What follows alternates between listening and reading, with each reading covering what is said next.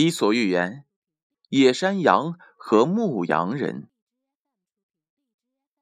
牧羊人把山羊带到了野外，几只野山羊跑了过来，和这些山羊们一起吃草。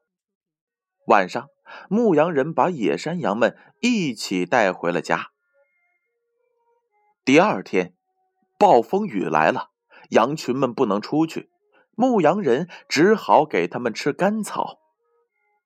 为了驯服那些野山羊，牧羊人给自己的山羊分了非常少的一点点却给每只野山羊很多很多。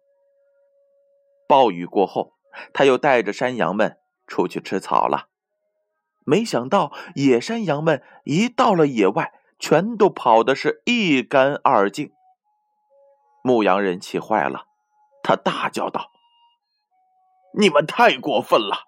我对你们那么好，你们竟然还要逃走，真是一群忘恩负义的东西！正因为你对我们太好了，我们才无法相信你。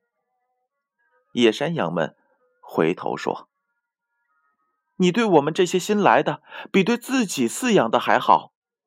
如果将来有了新成员，你也一定会这样对我们的。”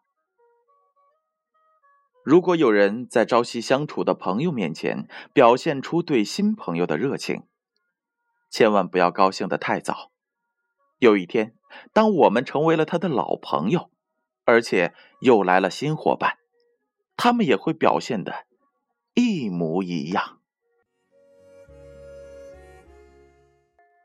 故事八点半，建勋叔叔每晚与大家相伴。